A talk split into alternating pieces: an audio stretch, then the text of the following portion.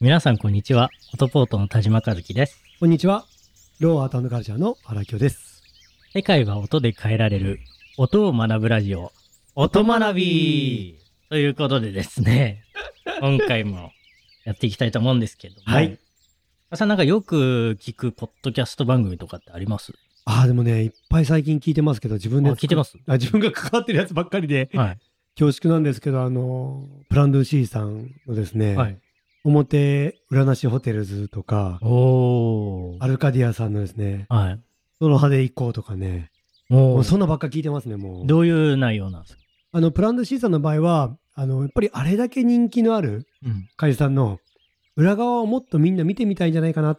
おーと思っ。て、何の会社さんなんあ、プランドゥシーさんはですね、まあ、はい今ホテルですね。ホテホル。テルを、はいあのホテルとか、えー結婚式場とか、はいレストランとかを経営されてる非常にセンスのあるはい。濃い会社さんなんですけおどー、はい。社員さんがはい。やられてる番組。そうですね、もう、あの、本当にもうリアルが良くて、えー。はい、ものすごい個性のあるはい。社員様というか、はいまあ、男たち、女たちが はい。いるような会社なので、はい本当にもう赤裸々にお面ー白い話を会社に入んないと聞けないような話をもうラジオだから声だけだからできるようなコはいンテンツで発信されていて、非常に面白いですね聞いてても、おーはい、ぜひ僕もチェックしてみたいな。ぜひ ぜひああとでアルカディアさんも本当に面白くてですね、はい本当に九州全域でやられてるんですけどことの葉ウェディングっていう自分たちが作り上げたあ、これも結婚式のブライダルの。そうですはい。形をですね余すことなく伝えるはい。コンテンツになっていて、はい一時あのラブ f m っていう地元の福岡の、はいえーラジオ番組ともコラボレーションして番組を持ったりとか、ええすごいです本ね。当新しい動きをされてるような、はい両方ねウェディングの会社さんなんですけど本当に素敵な、はい、番組を今お手伝いをしているような状況ああ、いいですね。 ぜひこの番組もいずれどこかとコラボレーションしいて。や本当したいですよ本当にもうすぐ誰か言ってくれないかなとで待ってるんではい、 はいぜひお願いしますはい。あのポッドキャストこの番組音学びって言うんですけど、はいあのなんかこれをこう始めるきっかけになったのって僕はやっぱり田島さんなんですよ。おう まあなんかそのそうですね。僕から多分お誘いしたかな。いやそうややっぱはりいその、日本においてはい。おそらく今までで一番番組を作ってるんじゃないいやかいやいやちょっとそうじゃなかった時はすごく恥ずかしい思いをしますけど。結局いつからポッドキャスト作り始められてるんでしょうか、ポッド キャストうの、ん、まあ、事業としてやり始めたのは2015年から、 2015ですね。2015からやるってすごくないですか今2023ですよ2023年になりましたね。でそれこそ今ね大きなね、会社さん電通さん箱根さんも踏まえて、はい、ポッドキャストだ音声メディアだって今本当にこれから2025年に向かってブーッと向かってる中で、はい、え2015年からやってるんですか2015年がでもその当時も、はいあのポッドキャスト配信されてる方は、まあ、まあまあいらっしゃったんですけど天才ですねでもやっぱりそのアップルはいのあのランキングとか見ると、はいほとんど上位が英語の番組だったりうんした時期があって、うんやっと今でこそ、うん日本で認知度が上がって上がってきてね、その日本の番組が上位を占めるようになりました早かけどったな早かったなちょっと早早すすぎぎたたなかなーって感 よじくで2015年からそれやって飯食えましたねそうなんですよ。何ですかそれっていう、 あ初めましての人に何ですかそれっていうのの解説を何度したこと何度したか っていうポッドキャストって言ってねみたいなね。僕も、まあちょっとよくわかってないんですけど、みたいな感じで。 探り探りから探り探り。確信に変わりえのベタになっていくというねねはいーえーやっぱ増えましたね。いや本当に配信されする方ごいが増えましたよねは面白い番組もいっぱいあるんですけどい。え僕らも負けてらんないなとーそうですね。ははい。プロですからね。2014年からやってますからね。な なんんかかそな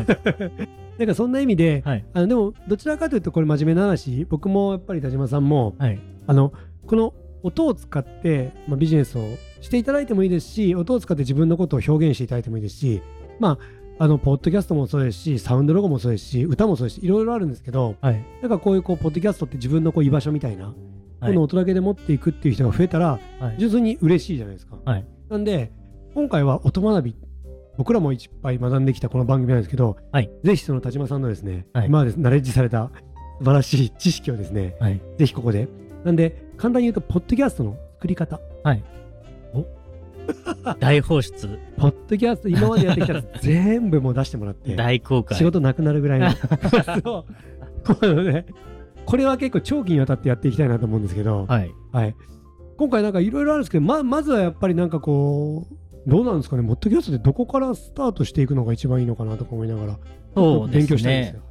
じゃあですね、あの、ポッドキャストをはい作られてる方のために、はい、ちょっと僕が知ってる情報をお伝えしようかなと思うんですけど、素晴らしい。ちなみにポッドキャストって言っても例えば YouTube で自分で番組をやりますっはい。てするじゃないですか、はいでどこからやればいいんだろうあうん、僕の中で大きく分けて4つ4つもうカテゴライズされの てます、はい、一応はいだ段階といううんかステッステッププが、に分けてはいやってるんですけど、ままず企画はい、企画ですね。ですよね。うんまあ、タイトルどうするかとか、番組のアートワークどういうデザインにするかとか、うん誰に向けてどんなコンテンツをやって、誰が出演者でとかまあいろいろ、まあ、みんな考えるわけですけども、まあ、それを企画やって、うんあとは収録ですね。収録。収録はまあいろんな場所で収録してきてますけど、まあそ のいろんな場所で収録してきたからこそのあのノウハウがあるの でぜひここは皆さんにお伝えしとこうかなっていうの収録大事ですからと、ねぜひ聞きたいところで。まあ、収録が一番大事だと思うんですすイけンプッどトですからね、まずはね。はい。その次の編集も編集はいなかなかやっぱりね、ねうん音をきれいにする作業っていうのも、うんうんなかなかコツがありますし、はいあとは配信配信。ですすね。でこの4つは、企画、収録、編集、配信あっ面白い。ていうのが、はい。まあ、必要になるかなと思います。なんかこれ、ぜひこれね、音学びの本当になんか真髄なのかなってちょっと思うところもあるんで、はい。ぜひこの4つを、はあい。の、一個一個丁寧になんか紐解いていくような番組になれればなって思うんですけど、はい。じゃあ、あの、今回なんですけど、はいその、2ステップ目のこの収録。はい。まさに今これ収録収録してしますてしながら収録について。いや僕でも本当になんかこうあの田島さんと一緒にこう収録今これで何本目だもう1234本目ぐらいはい。なるんですけどいろんな場所でいろんな収録させていただいて、はい毎回気持ちが変わります、はい場所を変えるだけでも楽しいですし、そうですよねテね。ーマが違うけども全然変わるし、はい。あこんな楽しいんだなやっててめちゃくちゃ楽しいですでちょっとあの最初緊張もしてたんですけどどんどんほぐれてきてえそれがいいのか悪いえ、のなかんなら分かんビいけどール飲みながらやってますからね。そうそうそうそう必ず横に缶ビールが置いて置あきる。ながらやってますからねすごいほぐれてますけどなんかその収録のそのココツというか何なんだろコツねうう。ーんその何をこう一番気をつければまあいい収録になるのかそれはこう新車編というか、はいあの始めやすいあ、そうですステね。ップとして、はいうん、いればいいかなまあ、まずですね、1個だけ。1個だけすごいな絞ったな絶対やってはいけないあダメなやつ収録っていうのは、はいはいこれ過去回聞いていただければわかると思うんですけど、真夏のはいセミが鳴き叫ぶ公園の真ん中で収録はうん絶対にやっちゃダメだなっていうのまはあ、ですこね、の番組をやるための前振りであえれえ撮りましたも んね。そういうことだよっていあう。まあ、まあ基本ねやっぱ静かな場所で、ね、えー収録するっていうのがうん、基本かなと、間違いないですね。まあ、その上でですね、まあ、収録の場所で言うと、はい反響まあそうですね。うん、なるほがど。やっぱ一番気使いますねね、反響ってそのエエコーみたいなうん、もんなんですけどそう、言われたらダメなところでやりたくないけど。今度なんかサウナ、まあ、おあのなんか風呂とかでやります。はい、うん、やっぱり結構あのーオフィスの会議室とか、うんまあ、ここも貸し会議室みたいなとこですけど、あの壁の素材がうん、硬いところはい。は反響声が跳ね返りやすいので反響が入ると結構その声が聞き取りにくくなっちゃうんですよね、でそれも編集でちょっと取り除きにくいのでそうですよねその場合はですね、はい、はい、マイクの種類とはい、はいマイクとの距離を一番気をつけてなるほど。収録すると、はい結構どこでも綺麗に撮れます。素敵。これぜひなんかあのコメント欄、コメント欄という か。はい。 YouTube でやるよくコメント欄にはい これを使ってますってこう出していただいたらなんかそれはそれで皆さん嬉しいんじゃないですか、あそれはそうですね、うん直接ご連絡いただけれ ば仕事にな るから。やっぱ、まあまあでもそのマイクで言うと、うんまあ基本的に大きく分けて2種類はい、でダイナミックマイクと、はい、あと電源が必要なはい。コンデンサーマイクとこれ、どう、え、どういうことダイナミックマイクとコンデンサーマイク、何が違うコンデンサーマイクうはん感度がめちゃめちゃいいんですようん。いろんな音を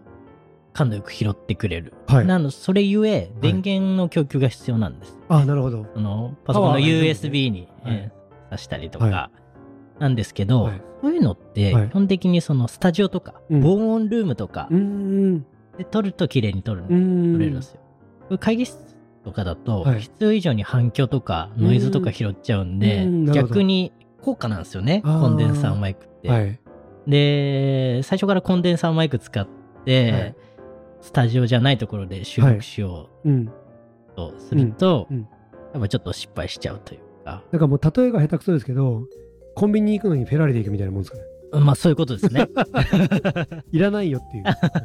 全然いらないですよ。オーバースペックですよと。はいはなんでぜひ、まあ、まず安全策としては、ダイナミックマイク、ダイナミックマはイい、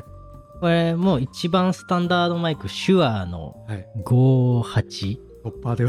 われる。まあ歴史的、なザ業界スタンダードの業マイ界クスタンダ使ードってますけど、愛車愛まあ、妻の。 1本1万ぐらいとかですかね、うんそういうのでいいと思うんですけど、ねそれとマイクスタンドと、うんえーまあ、機材全部言っちゃいます とあのミキサ言うんすね。なんかそれ仕事にしないとダ メだ。この何年間の蓄積がみたいなこーとマ言イってたクけどとうん言うんマイクケーブルあいやもうといいマイクスタンドとはいあとミキサーはい。あとはデジタル変換器みたいなのもいるんですけど はいそれとパソコンはい。これがあればうんとりあえずとりあえず収録ができるかなできると。でマイクは人数分あった方がいいですねそうですよね。うんは。い元が離れるとはいやっぱ反響が大きく入っちゃうのではい一人ずつこう地元にマイク設置して喋ると声はやっぱりこう振動だからはい近い方がいい。で、一つのマイクだったら両方全員入っちゃうからはいダメってことです。そうです。ま、一個口との距離が離れちゃうっていうのと、はい。物理的に一個のマイクだと、みんなの顔面が近いわけですよ。 となると、見えないんであれだけど、もうすごくついてとってあのそうですこの人ねた。ちあとはマイクも向きがあるん で、まあです、よね。ね、あの、ご存知の方には釈迦に説法かもしれないですけど、やっぱマイクの指向性っていうのもうん。意識してマイクの真正面でやっぱ撮るのが一番綺麗に撮れるん でなんでやっぱり一人一本マイクを設置して、はい。で撮ると、はい。まあ、これさえやっとけばうん。あとはあとはももうう、バッチリですよバッチリだとはい、編集しなくてもいいぐらい編集ね、やっぱりあったら楽しいけど、まあ生もね、面白い。生放送みたいなもんですかね、テレビでね。そうですね、うん、それはそれで面白いですよね。はいうん。わかりました。じゃあ皆さん、じゃあ今日一回まとめると、まず収録編ですね、今日ね。はいはい。大きく3つはいあったと思うんですけど、1つはやっぱり収録の場所が静かであることはいですね。反響したりとか、はいなんか吸収する素材がいいんですかね。なんかね、わからんけど。そうですねねあんカまりこうーペットとか柔らかねい素材響かない方が良さそうですよね。で、マイクは、あの、ダイナミックマイクで、こうそんないいやつじゃなくてもいいけど、ちゃんと一個一人一人にマイクをつけると。つけるとはいバッチリでですねちゃんと向きもあるからちゃんとマイクに口つけてはい喋ると、はい。口はつけなくても、口つけたらギリつけなかぶいりつぐいらたい。ためですね、はいはいつけてました今喋、えー、喋れると、はいで3回目が、えっとそれでうまいことあのあとはその編集のものもあるけどはい。あとうまいこといくとあと、うまいこといくとはい。あとはなんかうまいノイこといくとノイズとかね。まあねまあ、細かいこと言うとキリがないですけうんど、結構そのマイクスタンドとか使ううんと、この机をコンコンってするはい音、これ、結構拾うんですかね結構拾うんですよ。拾うそのマイクスタンドを伝って、え振動がもろにーやこっぱう、音マイするクなうんあのキャッチしちゃうんはい、でで、そんぐらいじゃないですかもそれさえあればはポッドキャストができるい。できる。これはは本当にいい手軽だと思いますいやよ。本当手軽ですようん。だってもうね裸でやっても何も言わ れないまあね、何、何しながらでも。 ビール飲みながらでも何も言わはれうん、できますすしごい手軽だし、うんい。はいはということでですね、はいあのーポッドキャストはい配信これから始められる方、い、ぜひまあすでに始められてる方もはいなんか参考に